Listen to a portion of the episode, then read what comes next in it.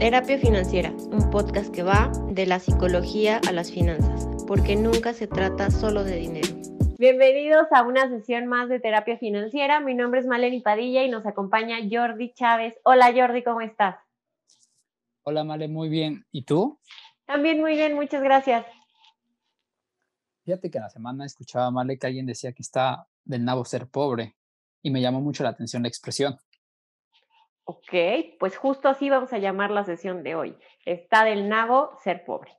Al dinero le tenemos que dar un lugar en nuestra vida eh, como un lugar importante, como un lugar, no, no como un lugar de control, sino más bien como un lugar de respeto, ¿sabes? O sea, no es como, o sea, es como algo que, que te debe gustar, que te debe dar gusto recibir, que debes, o sea, como en este, en este proceso de, de agradecimiento y de, y de valor, o sea, de darle el valor que tiene y, justo como con esa construcción, eh, asociarlo a todo lo que te ofrece el tenerlo y no ponerte a fijarte nada más en lo que no tienes.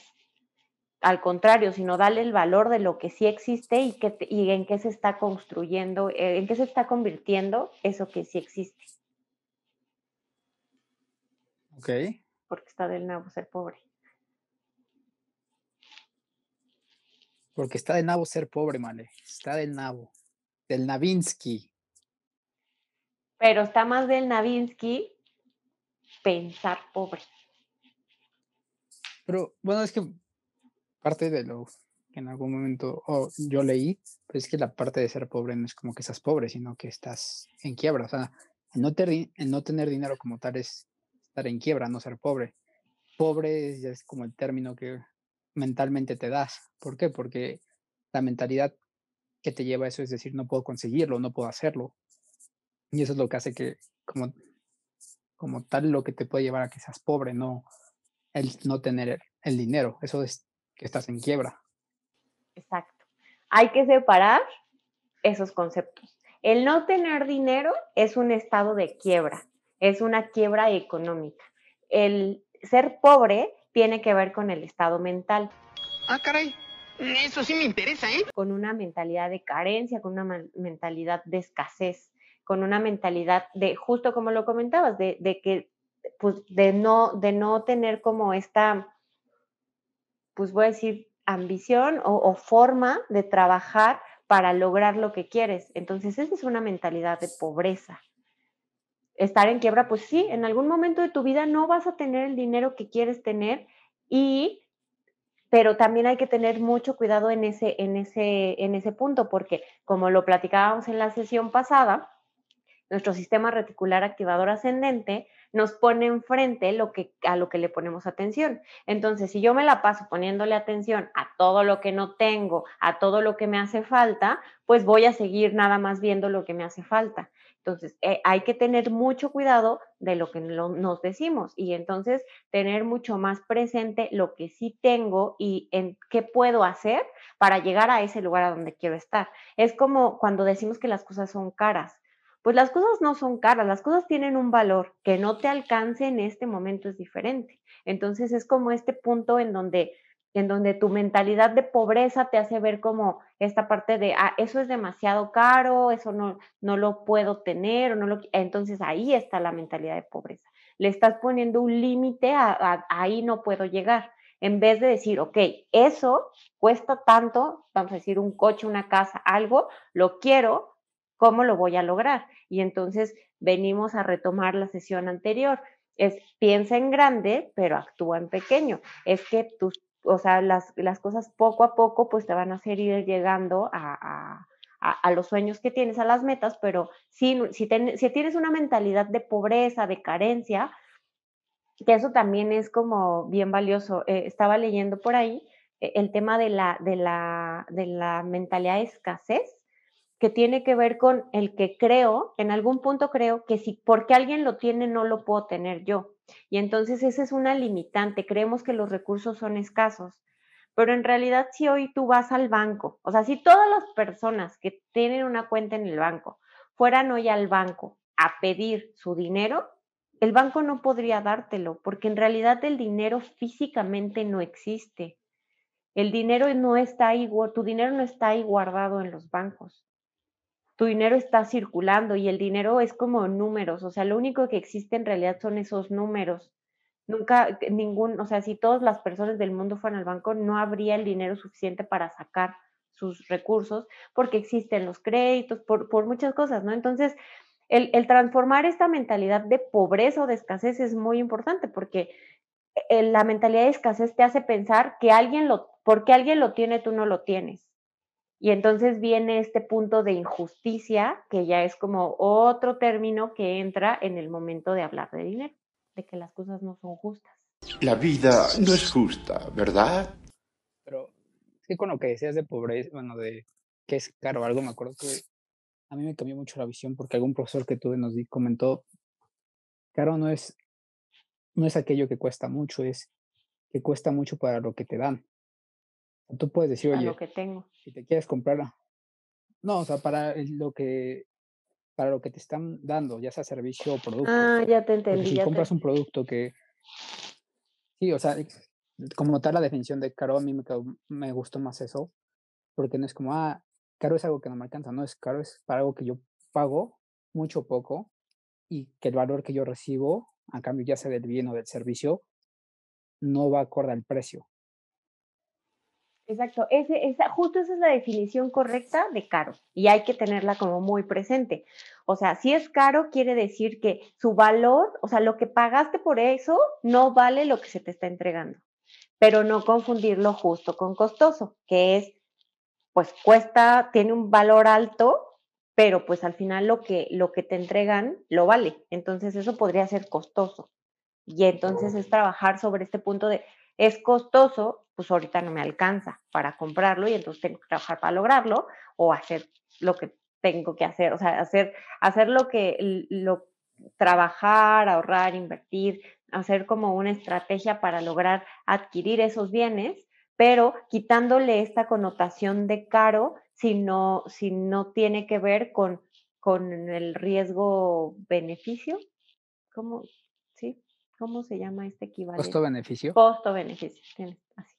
Entonces, como con, con la equivalencia de costo-beneficio.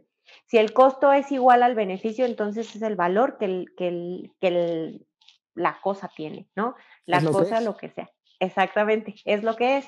Si el costo es más alto que el beneficio, entonces podríamos decir que es caro, pero ahí es donde se utiliza el término caro, no para las cosas que son costosas, que tienen un valor alto.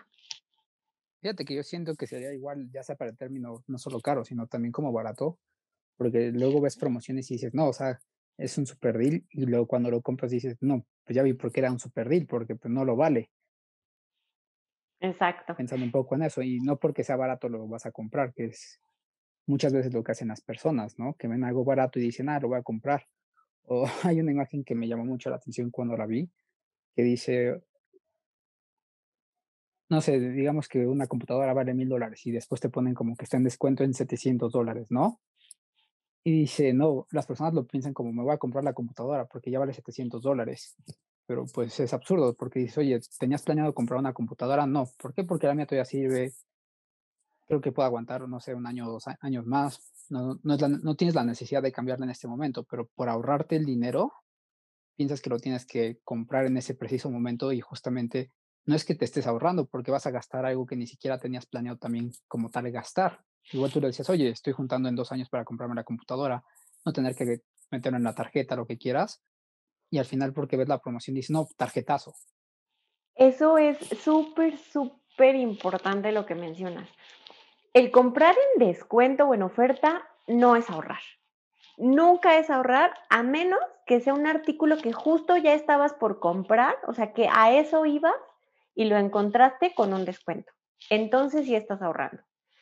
Pero si estás comprando porque está en descuento, pues no estás ahorrando. Al contrario, o sea, es como una computadora que costaba 9 y la veo en 7, no te estás ahorrando 2, te estás gastando 7.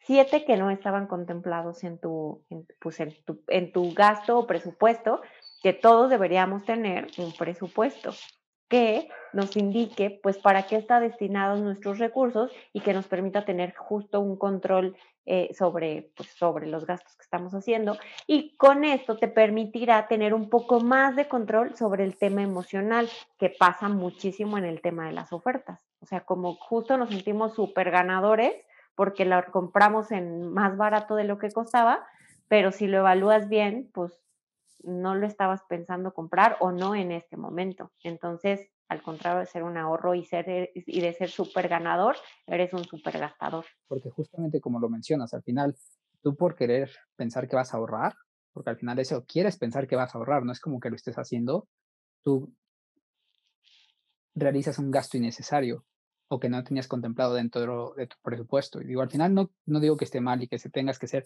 100% estricto con tu presupuesto. Yo hago mi presupuesto, ¿no? Y no lo hago como, ah, este mes tengo que gastar tanto y es lo que me gasto en ese mes. Hay meses que puedo gastar un poco más y hay meses que yo a gastar un poco menos.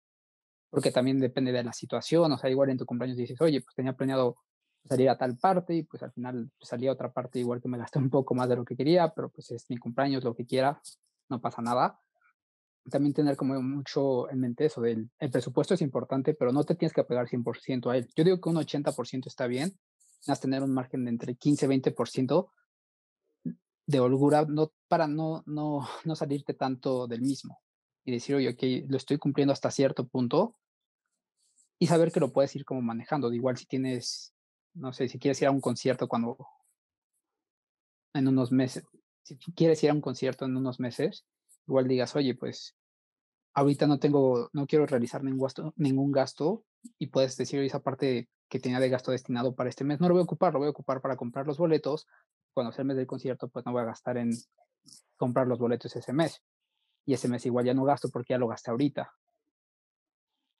Y saber que igual puedes decir, oye, igual junto los dos meses para, porque los boletos, no sé, quiero ir en primera fila, lo que quieras. Y dices, oye, voy a juntar los dos meses, igual este mes no tengo nada planeado, no voy a salir, o las salidas que voy a hacer van a ser más a reuniones en casa, lo que sea, no, no voy a gastar mucho. Y puedes juntar el dinero para comprar, no sé, o sea, mejores boletos. Por poner como tal un ejemplo.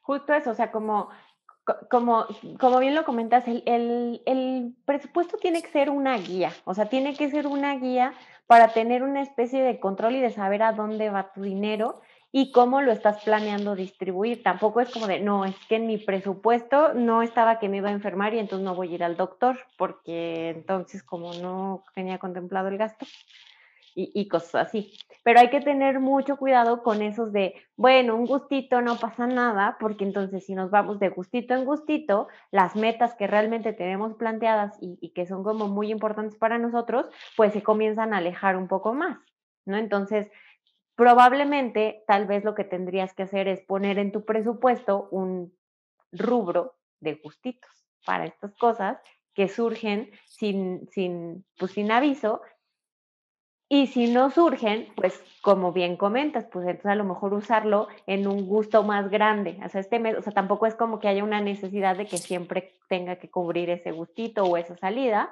pero a lo mejor los boletos de primera fila me, me ocupan el presupuesto de tres meses de gustitos. Entonces, pues es un tema, básicamente el presupuesto es una guía, no es como así tal cual las reglas de la vida, pero sí tiene que ser muy importante que tengas la guía. Exacto, o sea, para que pues encuentres la forma de visualizar más eso. Y es un poco también con la parte de lo que comentábamos de, hoy está del nabo ser pobre. Pues sí está del nabo si quieres pensar que está del nabo, porque volvemos a lo mismo, oye, estar, ser pobre es como tal nada más estado mental. Y si tú cambias esa mentalidad a, ok, ahorita no tengo dinero, pero voy a hacer las cosas, vas a encontrar ya sea el trabajo que quieres o el negocio que quieres, hoy las inversiones que quieres para justamente generar esos recursos que hoy no tienes. No va a ser de la noche a la mañana, hay que aclarar eso, porque muchas veces vemos, no sé, vemos noticias que son como espectaculares de inversiones y pues al final algunos llegan a ser fraudes, muchos como fraudes de las pirámides, que te dicen, oye, no, tú metes tu dinero y ya en dos meses te damos el 100% y puede que la primera vez pase, la segunda vez también y la tercera es como, oye, ¿qué pasó? No, pues ya no me devolvieron mi dinero, ya había metido más hay que tener en mente que nada se hace de la noche a la mañana, como comentabas en este video y en la sesión anterior.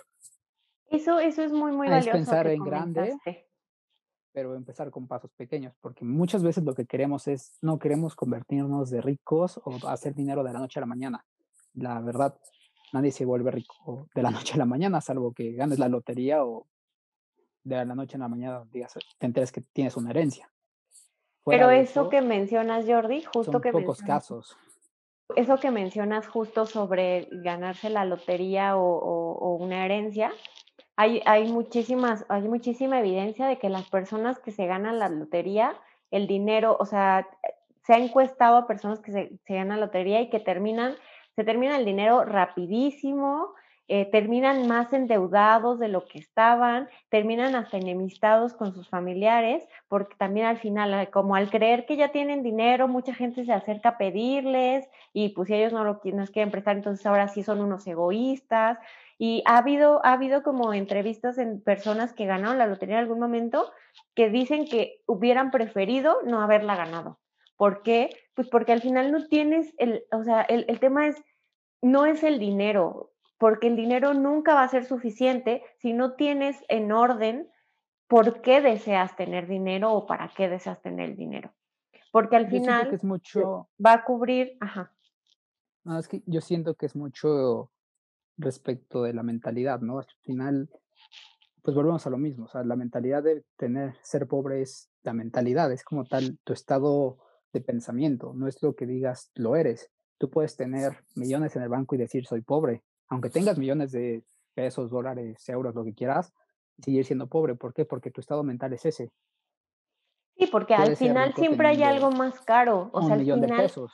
Exacto, o sea, siempre hay algo más caro. O sea, si hoy yo tengo 100 pesos y digo, bueno, es que quiero tener mil, y un día voy a tener mil, pues voy a querer tener diez mil, y después voy a querer tener cien mil, y después un millón, y después, y, y después, y no está mal querer más. El tema es que hagamos como esta, esta sintonía, en lo que te tienes que concentrar es en las razones emocionales por las que quieres tener el dinero.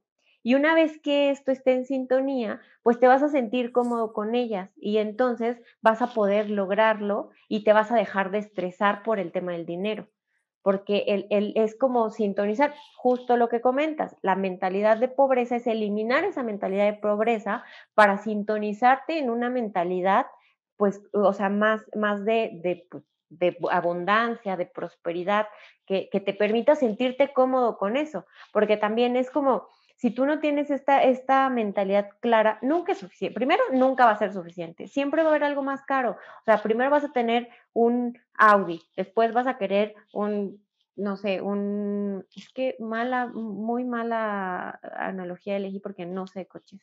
Entonces, después vas a querer un Mercedes. El Mercedes es más caro que el Audi, supongo. Eh, después vas a querer un, pues después vas a querer un Tesla y después cuando ya el Tesla no te sea suficiente vas a querer un avión o un helicóptero y después del helicóptero un jet privado y después del jet privado vas a querer un, una aeronave porque siempre va a haber algo más caro. Entonces eso es bien valioso, que, que puedas sintonizar las necesidades emocionales que el dinero está cubriendo. Si lo que está haciendo el dinero es justo cubrir puras necesidades emocionales, nunca va a ser suficiente y entonces la mentalidad de pobreza no va a desaparecer. Por eso lo principal, el principal, eh, eh, o sea, el inicio de todo esto es encontrar qué es lo que me mueve para tener dinero y, las emociones que cubre el dinero en mí.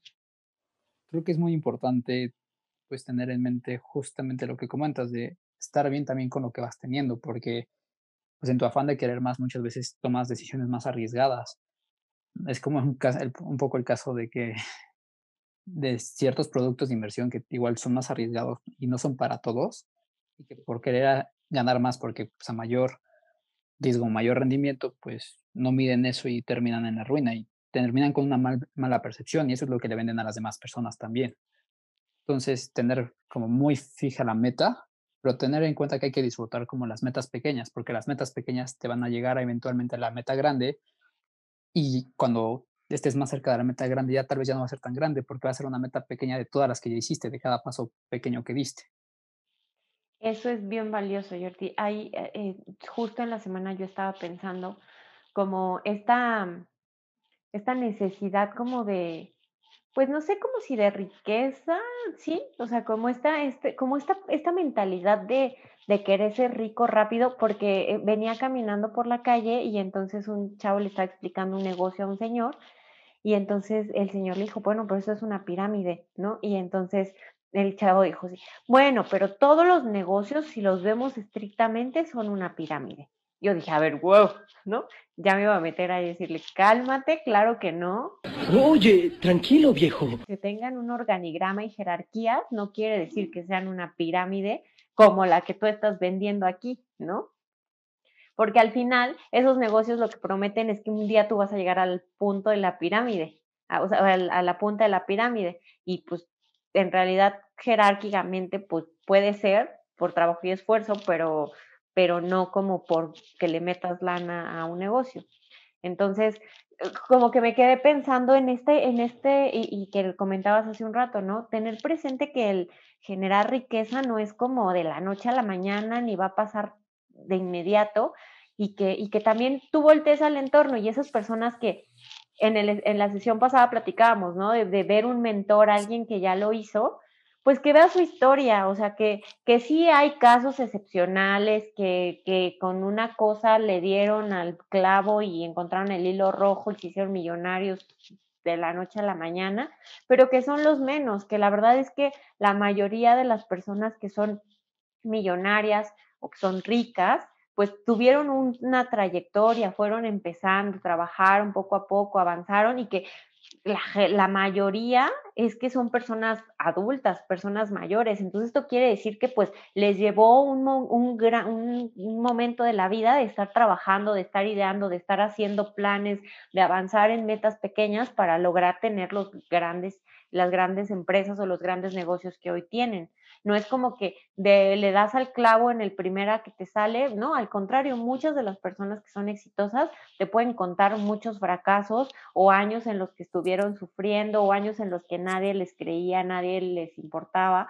Eh, y habrá sus excepciones, claro, como en todo hay excepciones, nada es una regla tajante, pero pues es mucho más probable ser de, de, los, de los ricos, de los millonarios, de los solventes, de los abundantes si trabajas con metas pequeñas y constantes a decir, no, le voy a dar a la idea del millón y ya, voy a caer de la noche a la mañana a ser millonario y a tener pues todo lo que, lo que siempre he soñado, que además cuando llegue ese momento tampoco va a ser suficiente, vas a querer más.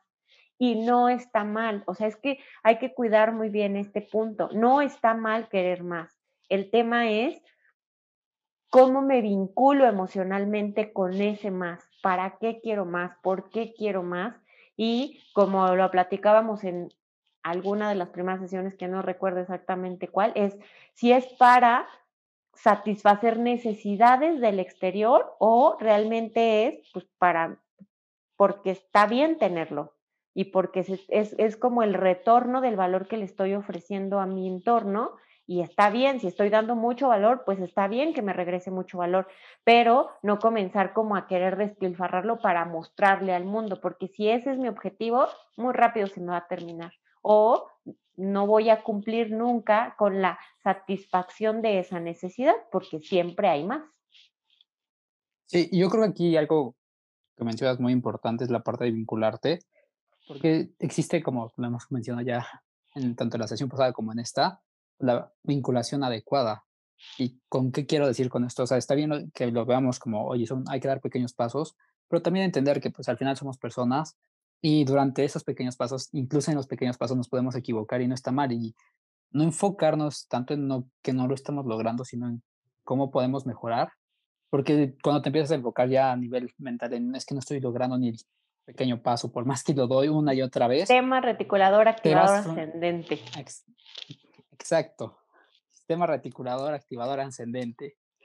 Es reticular. Te vas enfocando ya me, mucho ya en me eso. pegaste el reticulador. Perdón, reticular. Bien dijiste que no lo teníamos que aprender, pero bueno, Sí. algo así. Me, me refiero de que te enfocas tanto en eso que igual te va desanimando y el chiste no es desanimarte, es animarte a seguir, a ir un paso a la vez aunque no, incluso el paso que quieres dar, por más pequeño que sea, no importa a veces el paso, el primer paso es el más importante y es el más difícil de lograr. ¿Por qué? Porque es cuando estás iniciando, es cuando, si es en un negocio, pues no sabes ni siquiera cómo empezar, no sabes tal vez de temas administrativos o cómo financiarlo, apenas tienes una idea, no sabes cómo plasmarla para llevarla a cabo.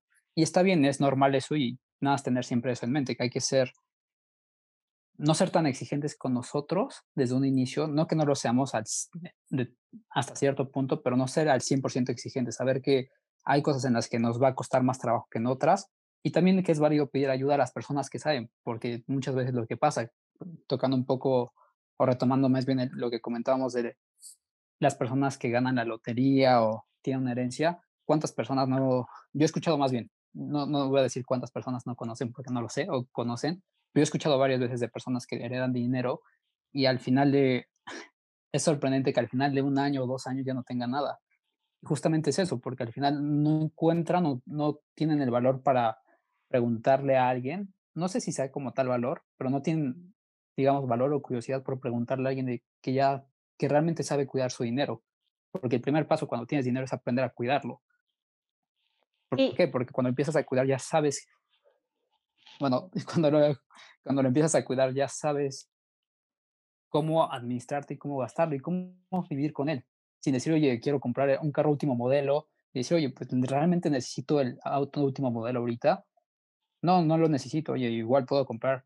Si es muy necesario que tenga un automóvil, pues uno que sea más accesible, pero no para desfalcarme de, de un golpe o de decir, oye, pues heredé X cantidad y el carro vale X cantidad, pues lo quiero, porque es mi carro de ensueño. Sí, pero tienes que tener cuenta que esto, cuando hablamos de dinero o de ser exitosos económicamente, es a largo plazo, no es de hoy y ya mañana igual no lo tengo, es mantenerlo y aprender a cuidarlo, que sería como un paso importante o que yo considero muy importante como inicial desde un, bueno, creo que es un paso que considero muy importante al inicio, aprender a cuidar tu dinero, aprender a vivir con él y no que em, querer empezar a despilfarrar en cosas para probar algo, como bien lo hemos comentado, o cosas que realmente simplemente queremos, pero no necesitamos. Y acabas de mencionar un punto bien valioso. ¿Por qué? Pues porque quien no puede administrar 100 pesos no va a poder administrar 100 mil. Hay muchas veces que dicen, pues ya, cuando tenga más dinero lo voy a ahorrar y cuando tenga más dinero voy a... No es cierto. Si no sabes si no sabes enfocarte en lo que hoy tienes y algo que, tiene mucho que ver con lo que comentabas es el presente. O sea, todos estos pequeños pasos y estos pequeños errores es la importancia de vivir en el presente. Puede haber muchas cosas atrás que me van a enseñar y que van a ser justo un poco de referencia de qué no tengo que hacer otra vez o, o pues sí, justo son un referente, pero no quieres, no te tienes que quedar ahí tienes que vivir el presente y en el vivir el presente es seguir caminando poco a poco para pues lograr estos objetivos y, y, ver dónde estoy parado hoy, no irnos ni al pasado ni al futuro, sino dónde estoy parado hoy y qué puedo hacerlo con lo que tengo hoy. Y así está, ¿no? O sea, si tengo 100 pesos hoy, pues ¿qué voy a hacer con esos 100 pesos hoy? ¿Cómo los voy a administrar de una manera inteligente que me permita cubrir mis necesidades? Pero también con miras hacia el futuro, porque no es cierto eso de que cuando tenga más dinero voy a ahorrar, claro que no. Si no puedes ahorrar ahora que tienes 100 es porque no tienes la mentalidad o no has podido vincularte emocionalmente, o sea, no has podido vincularte emocionalmente con esa estrategia de no comprar cosas que no necesitas, sino más bien administrar de forma adecuada tus recursos. Completamente, Male. Y también, bueno, eso va muy relacionado con el tema del presupuesto, ya lo hemos comentado, al final, pues lo que ya dijimos hace unos momentos es, no hay que ser tan estrictos, pero tampoco hay que ser tan despilfarradores. Ayúdame a responder la siguiente pregunta. ¿Cómo, podemos, cómo se puede identificar que alguien tiene mentalidad de pobre? Pues mira, para eso puedes hacerte algunas preguntas. Eh, en este caso voy a hacer como tres ejemplos. El primero es, el dinero es algo que te ayuda a lograr todo lo que quieres hacer o todo lo que haces o es tu principal obstáculo para no, para no hacer algo. Si la respuesta a la primera es positiva, entonces no tienes una mentalidad de pobre, porque tienes, reconoces que el dinero es un, es un medio que te permite lograr cosas. Si tu respuesta es positiva a la segunda pregunta, quiere decir que le estás dando demasiado control a, la carencia y estás diciendo, pues como no tengo dinero, no voy a lograr nada o es un obstáculo. La segunda pregunta es, ¿te agrada el dinero? Si la respuesta es sí, entonces no tienes mentalidad de pobre. Si la respuesta es dudosa o no, tienes que tener presente hay algo ahí que te atora a identificar, a, saber que te, o aceptar que el dinero te gusta y que no tiene nada de malo. Recordemos que el dinero no es malo. Lo malo podría ser lo que tú hagas con el dinero. Y la tercera pregunta es, ¿qué te cuentas sobre el dinero? ¿Qué historias tienes sobre el dinero? ¿Cómo recuerdas, cómo vives el dinero? Son historias de éxito, historias de, satisfacción, historias de, de tranquilidad o son historias de angustia, de escasez, de carencia. Entonces, si tienes la segunda, pues probablemente tienes una mentalidad de pobre. Bueno, y les agradezco haberme acompañado en una sesión más de terapia financiera. No se olviden de seguirme en mis redes sociales. En Instagram me encuentran como Maleni Padilla, Maleni con doble L y latina. En Facebook la página es Maleni Padilla. También pueden encontrarnos en las plataformas de audio como Terapia Financiera. No se olviden de compartir, suscribirse, darle like, comentar y activar la campanita para las notificaciones. Y recuerden que lo que está del nabo es tener mentalidad de pobre, porque hablar de dinero es bonito y está bien. Hasta la próxima. Hasta la próxima.